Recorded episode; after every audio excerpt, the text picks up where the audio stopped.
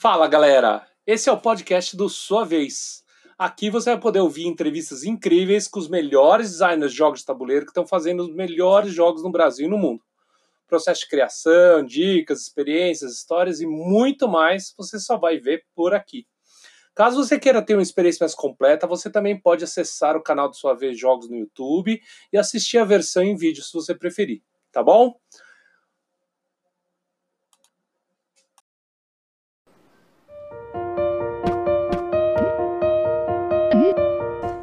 Tô aqui com o nada mais, nada menos do que o Fel Barros. É, provavelmente Fala, um dos maiores game designers brasileiros. E ele tem uma série de jogos que já são bem conhecidos, inclusive internacionalmente, né? É, vamos lá, Fel Barros, se apresenta aí. O que, que você tem para falar de você rapidamente? 30 segundos para se apresentar, vai. É, eu sou autor, desenvolvedor, é, eu fundei uma empresa chamada Ace Studios. É, eu, depois que por onde saíram alguns jogos meus, né, como Space Cantina, e há cinco anos eu trabalho numa empresa chamada Conmini or Not, que é mais conhecida pelo Zombicide, né, que é o, o carro-chefe da empresa, e hoje e trabalhei em alguns jogos como Rising Sun, o Etnos, coisas que vieram aqui para o Brasil. E dos meus jogos, o Space Cantina, né, um, é um jogo que eu acho que foi muito bem aceito no mercado nacional na época, né, no, dos Kickstarts e tal, foi feito pelo Kikante. E recentemente o God of War, né, que acabou de ganhar o prêmio no Ludopédia de novo. Pois é. é. Quantos jogos você tem lançado, Fel? Cara, eu, pare... eu acho que eu tô com 10 agora. Como autor? Como designer? Como autor, é. é. Tá. Desenvolvedor tem uns 20 porrada, né? Tá. Porque é muito tempo trabalhando já. Mas tá. eu, eu vou fazer. Eu tenho que fazer essa conta de novo, porque. Assim, por exemplo, eu tenho sabotagem e o pote de Devan, conta o mesmo jogo. Tá. É outra coisa. Tá. É, aí tem, tem que pensar nessa é, dicotomia. Tá, e, e, e, como é que é? O é, que, que você diria que vamos supor que lá na frente vai ter uma escola Fel Barros, tá? Qual, qual seria a característica dela? É, a escola Fel Barros, eu acho que ela prima muito pela interação. Né? Conexão eu... entre as pessoas.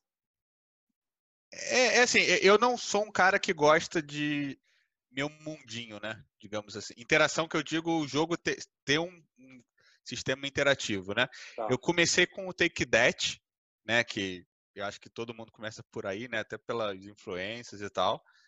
É, mas eu eu prezo muito pela por essa interação não necessariamente take that, né, mas uma interação entre os jogadores. Você acha que take that é meio porta de entrada para game designer, é? Eu acho, cara, porque é, é, a base do brasileiro, né? Tipo, a gente foi criado no Uno, no Man... Aí, assim, o que, que a gente jogava na década de 90? Munchkin. Tá. Né? Tipo, o pessoal hoje bate muito no Munchkin, ah, horrível, bota um, não sei o quê. Mas, cara, a... era o único jogo que tinha aqui, né? É, antes do, do Catan e do, dessas outras coisas chegarem, era Devir trazendo o Munchkin e a galera jogando sem parar, assim. E é engraçado, né? Porque um dos jogos que mais faz sucesso, que a gente sabe, é o Coop, né? Que é uma essência é, do Take That, né? É puro Take That, né? Então, é interessante isso, né? É, é... E, a, e, essa interação, como é que é? Tem alguma coisa específica nisso? Eu acredito muito. É assim, eu acho que as pessoas usam a palavra rejogabilidade muito loose, né? Tipo, tá. Você tem, tipo, Gloomhaven, assim, ah, 95 missões, é, 100 horas de caixa, não sei o que, que é bacana, realmente, é um jogão e é super, super rejogável. Mas eu acho que, a, a, a, pessoalmente, como jogador, a minha interação favorita é a emergente, né, que vem do comportamento dos jogadores. Ah, tá. É, então... E que é, é mais difícil de trabalhar, né, quando você está fazendo um, é, jogo, né? E, e, aí que entra a questão do playtest, da psicologia, etc. Mas o, o, eu acho que o Narcos é o meu jogo mais maduro nesse sentido, porque ele é um jogo de hide and seek, né, de Interpol, né, para a galera que jogou lá atrás, que tem o, o, o patrão que está escondido e você tem que encontrar ele, não sei o quê. E ele tem muito essa questão de é, como os jogadores vão reagir ao, ao patrão e vice-versa, né? Então não tem como você falar, ah, eu vou fazer essa abertura aqui e vou fazer sempre essa jogada, porque ele é muito esse ping-pong, assim, né? Tipo, se ele cortar para cá, eu vou ter que ir para lá, se ele cortar para lá, eu vou ter que vir para cá. E eu acho que essa é, é a rejogabilidade que eu busco, né, em, em jogo. E até coisas mais simples, como Encantados, né, que é um jogo meu que tá aí no quinto print já, o trabalho muito maneiro que o Mandina tá fazendo, mantendo o jogo vivo, né, um jogo, um jogo 30 reais. É, e que também nutre um pouco dessa característica. Tem um pouquinho de take that, né? Mas ele é assim, um jogo que você joga em dupla, e qual carta você passa, ele tem uma coisa mais é, bem de entrada, né? Mais baixo. Então, assim, é uma coisa que eu sempre procuro, mesmo quando eu tô, como eu sou quando eu sou desenvolvedor, né? Não necessariamente autor, eu sempre busco achar, tipo, perceber o tipo de interação que está tendo, né? Por isso que eu acho que como desenvolvedor, o Rising Sun é o meu grande trabalho, é, porque eu acho que eu consegui manter o, o, a essência do que o Eric Lang queria nessa interação entre os jogadores. Né? Para quem está começando agora, explica um pouquinho a diferença entre desenvolvedor e designer. Você já deve ter explicado umas 10 vezes, 20 vezes, mas explica novamente para a gente, porque eu acho que é, é, é, é uma, não, é uma dúvida bem comum. Né? O, o pensa assim, é, você em casa teve uma ideia, assim, caraca, eu vou fazer um jogo, não sei o que, é, eventualmente você vai bater numa porta, né? Que é assim, cara, daqui eu não consigo passar. Né? Você, o que é, que é mais ou menos. Sim, se você for um cara que já fez alguma coisa antes, vai ser mais ou menos quando é, o jogo está rodando, tem uma estrutura de turno, você já sabe o tema, você tem uma ideia do que você quer na caixa, os componentes, etc. É, vamos pegar um jogo famoso, né, para dar de exemplo, que desse, desse ano, né, que a gente está em 2020, vamos pegar o Wingspan, né, que é o fenômeno, o fenômeno do BGG Awards. É, provavelmente a, a Elizabeth, né, que é a autora do jogo, ela chegou para o Maia, para o James Stegmaier, e ela falou assim, ó, eu vou fazer um jogo sobre pássaros, é, você tem um, um, sistema aqui de ativação em cadeia, né, do, nessas três linhas. Ela tem background de jogo, Fel? Cara, foi o primeiro jogo dela. Foi. Tá. É, Mas ela jogava antes? Ela, assim, pelo que ela falou em entrevista, sim, ela já era, já era gamer e tal, e tava querendo. E, e o Wingspan já tinha sido recusado, né? É aquela história de algumas pessoas recusarem o jogo. É meio Cagadas, que né? a, a, história do que, é, a história do King of Talk, né? A história os, da fita os jogos mais os Beatles é. foram recusados sei quantas vezes, né? É, é, tem um monte, né? O, o é. Código da Vinci, enfim. O Wingspan também foi. E, e, agora tu pensa ela chegando no, no Stegmaier com o jogo. Né? O que, que ela, como designer, apresenta.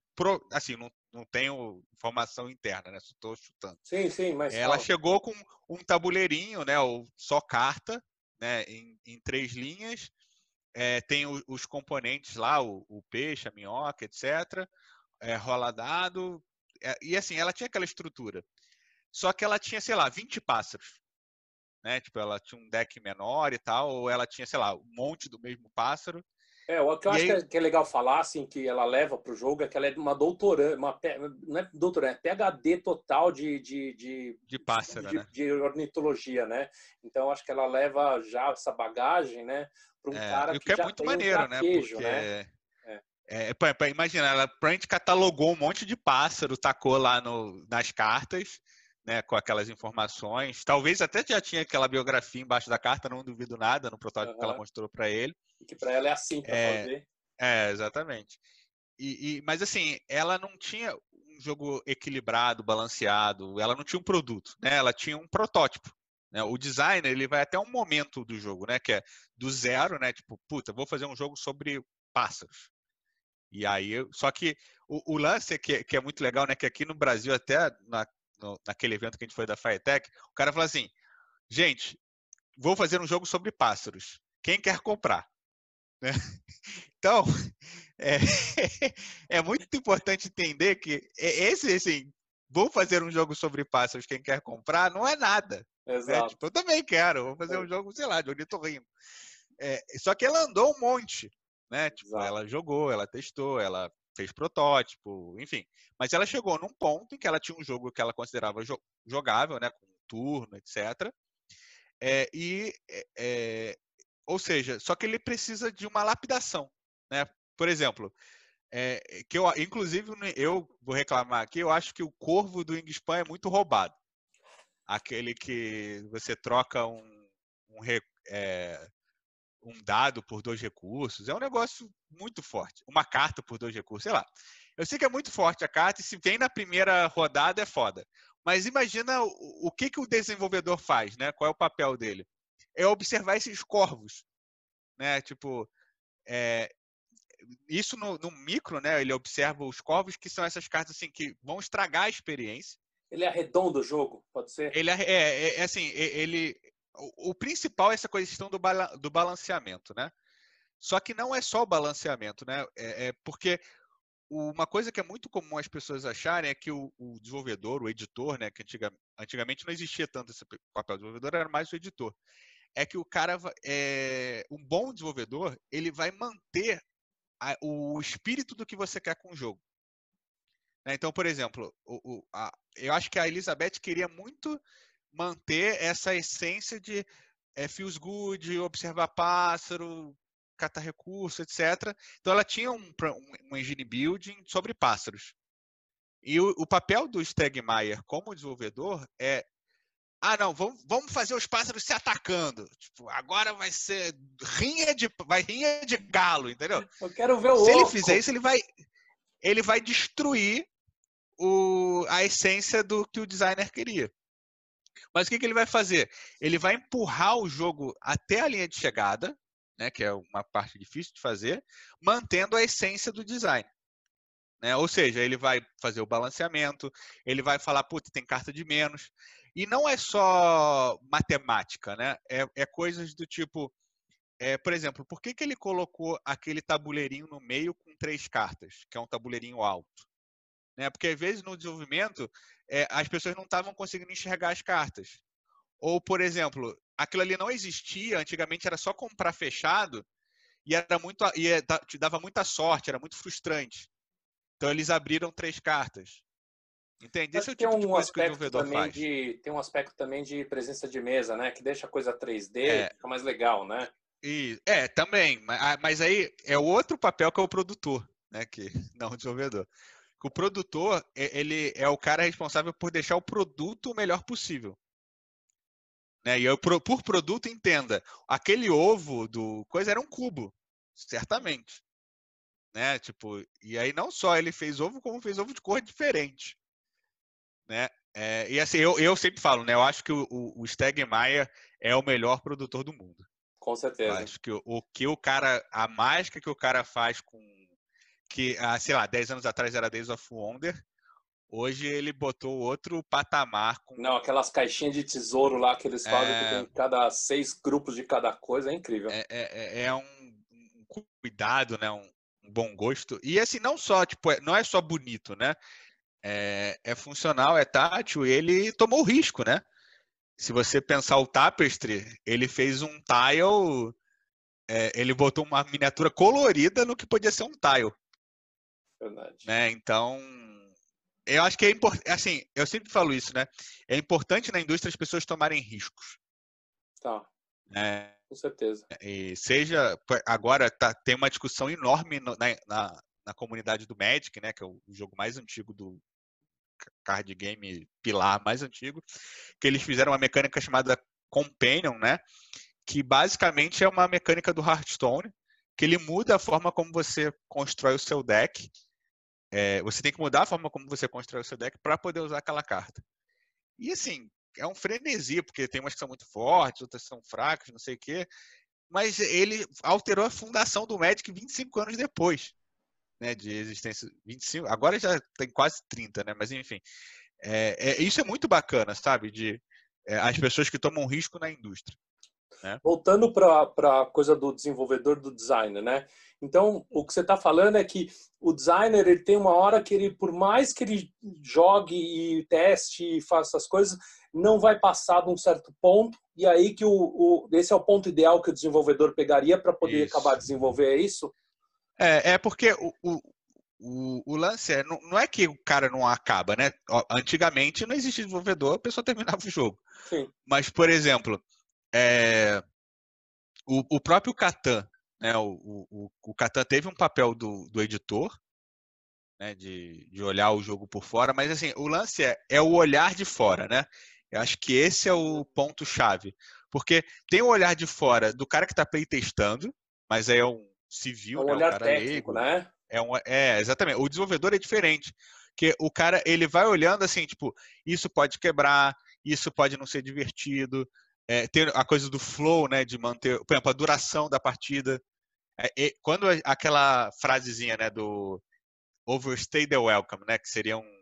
Esticou o tempo que o jogo deveria ter, provavelmente é uma falha do desenvolvedor, não do, do autor. Então você pode dá, dá para dizer que o desenvolvedor ele é basicamente o quality control, controle de qualidade do jogo. Isso. É, é isso. Ele, ele, eu gosto de chamar de mecânico, né? Tá. Porque é o cara que fica lá na, no box que ninguém vê, que trabalha pra caramba. Acertando todo para ficar. E, e, mas ele que, que é, é, é, é, isso, né? O, o, esses jogos mais pesados, econômicos, e jogos muito. É, que tem muito componente, por exemplo, o Terra Mística, é, eu daria, eu acho que assim, 50-50 o desenvolvedor e o autor como importantes no, no jogo, entendeu? E mesmo assim, e, e, mesmo assim, você ainda teve o gigante e o Darklings, né? Em extremos opostos do. Que, que, são, de, é, que são meio é, quebrados, né? A gente muito fala, né? Forte, muito quebrado. É, tá bom. Interessante. Deixa eu passar para uma outra, outra área do que a gente está falando. Que, e eu vou fazer um, uma, algumas perguntas para você. Qual que é o jogo que é imperdível para qualquer um, para você? Eu sei que você deve ter imperdível, alguns. Você diz, tipo... Pode falar mais de um se você quiser, mas tipo um imperdível, aquele faz assim, é. putz, cara, esse tem que jogar.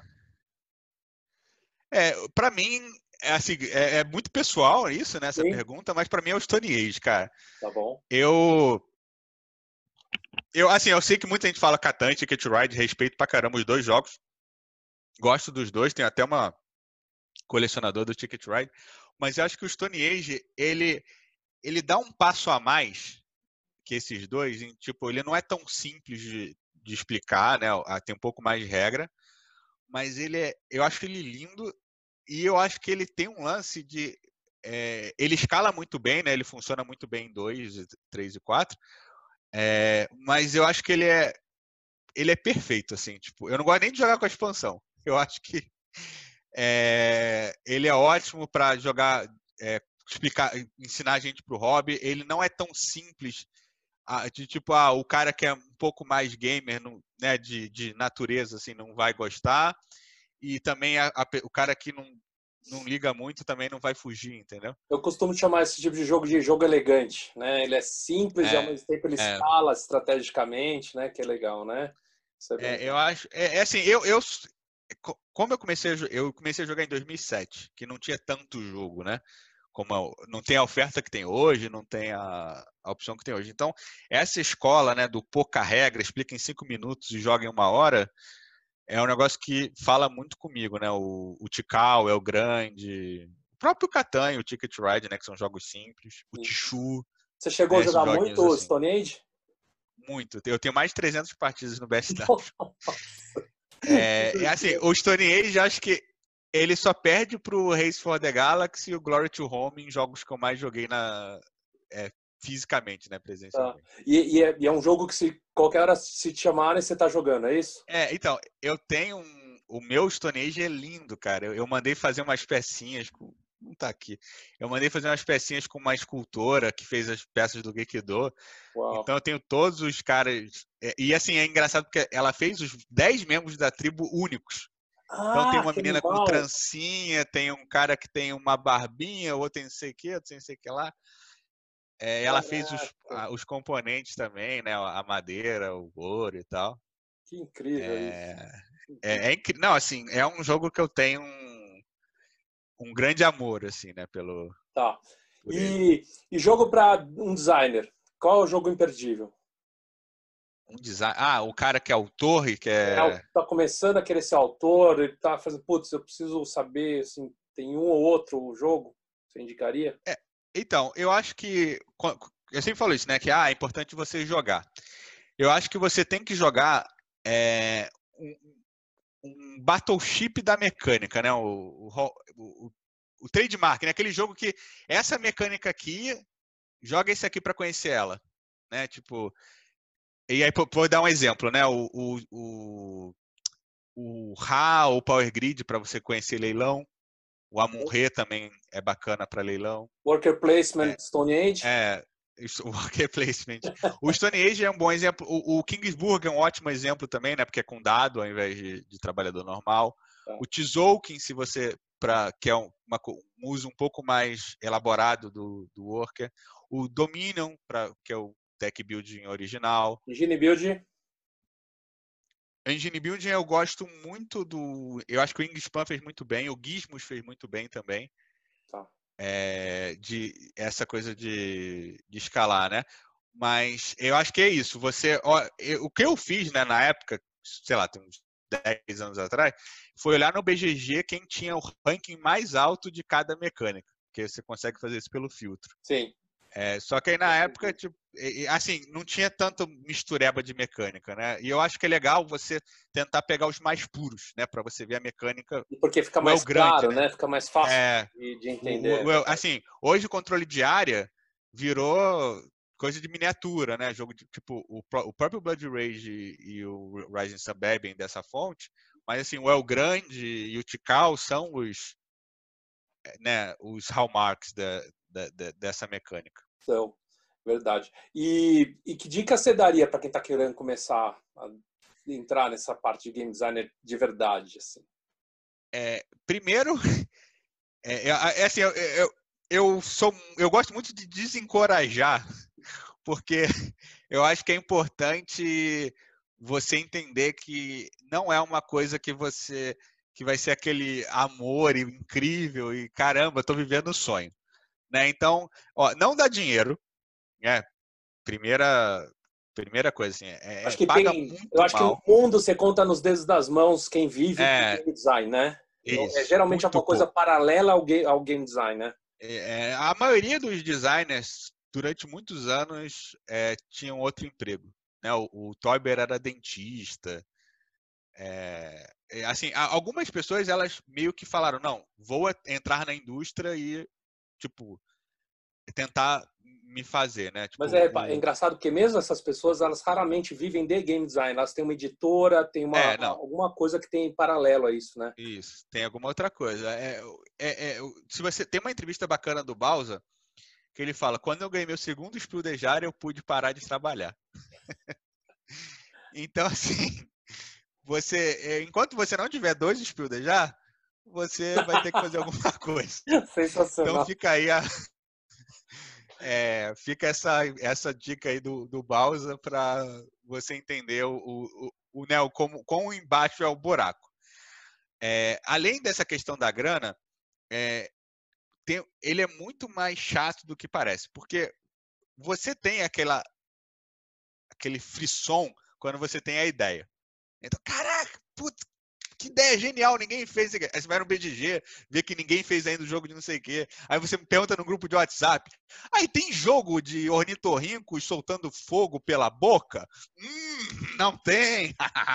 e aí você vai lá e você faz o primeiro protótipo, e até você jogar o primeiro protótipo é tudo maneiro, porque você está pensando no lore, você tá na cabeça na tá caixa, perfeita, né? É, tá ali, tá voando baixo.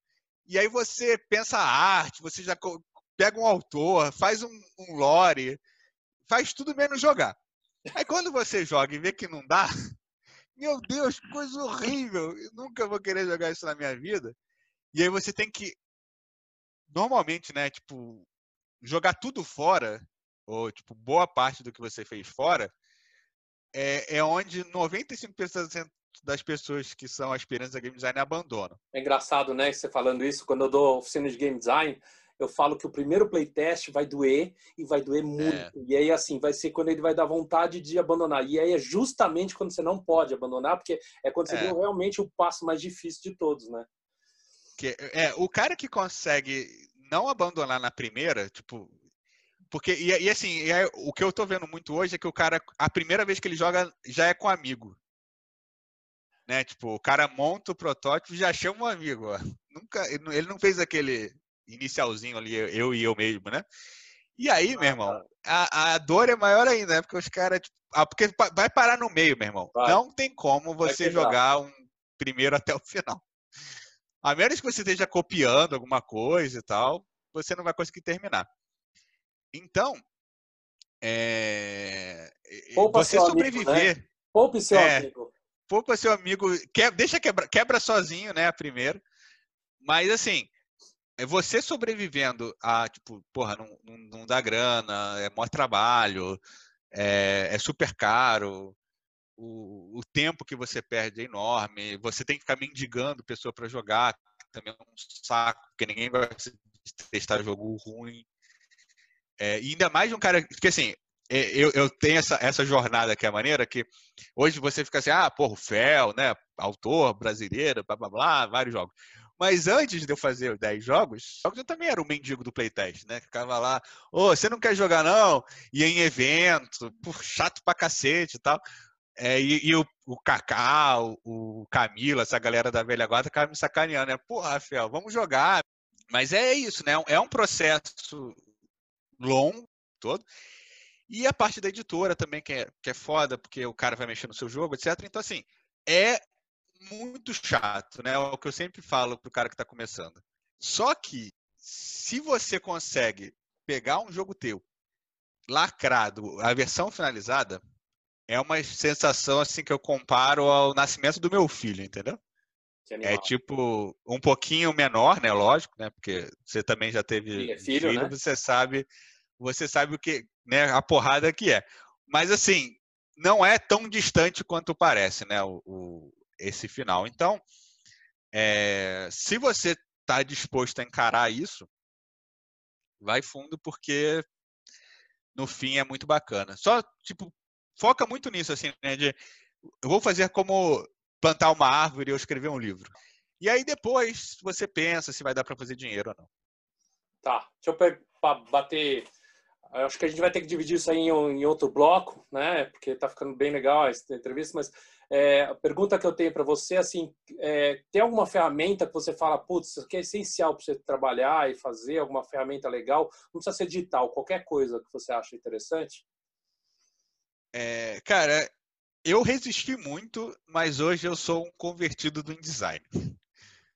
É, é, o pessoal fica falando de um negócio meio tosco, que eu também já usei, né? De Nandeck, fazer carta no Word. É, mas assim, cara, o InDesign é foda. É, eu, eu resisti vários anos, apanhei muito para aprender a usar. Tipo, ainda sou meio tem umas coisas que me irritam muito, porque eu não sei direito. Fala um pouquinho sobre o InDesign. Então, o lance do InDesign, ele é, é daquele pacote de ferramenta da Adobe, né? Tipo, onde tem o Photoshop, o próprio Reader, né? Que é o que o pessoal mais usa, né? Para ler. É, e algumas pessoas usam o Illustrator também. O lance do InDesign é que ele tem uma parada mágica que chama que é a layer, né? Que é, é, são as camadas. Acho que no Photoshop tem também. No Photoshop eu não manjo muito. Mas o que, que o que, que é o, o, lance do, do InDesign? Você consegue criar um formato de carta, né? Que é uma coisa que eu uso muito em jogo.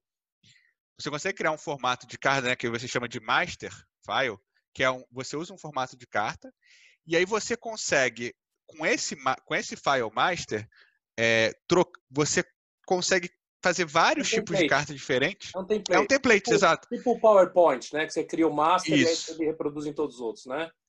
É, e aí você consegue, por exemplo, faz... ah, eu quero fazer 30 cartas, aí você coloca 30. Você consegue trocar só a box do texto, você consegue trocar só o ícone. É, ele tem uma ferramenta de importação, né, que é o Data Merge, que você consegue colocar numa planilha.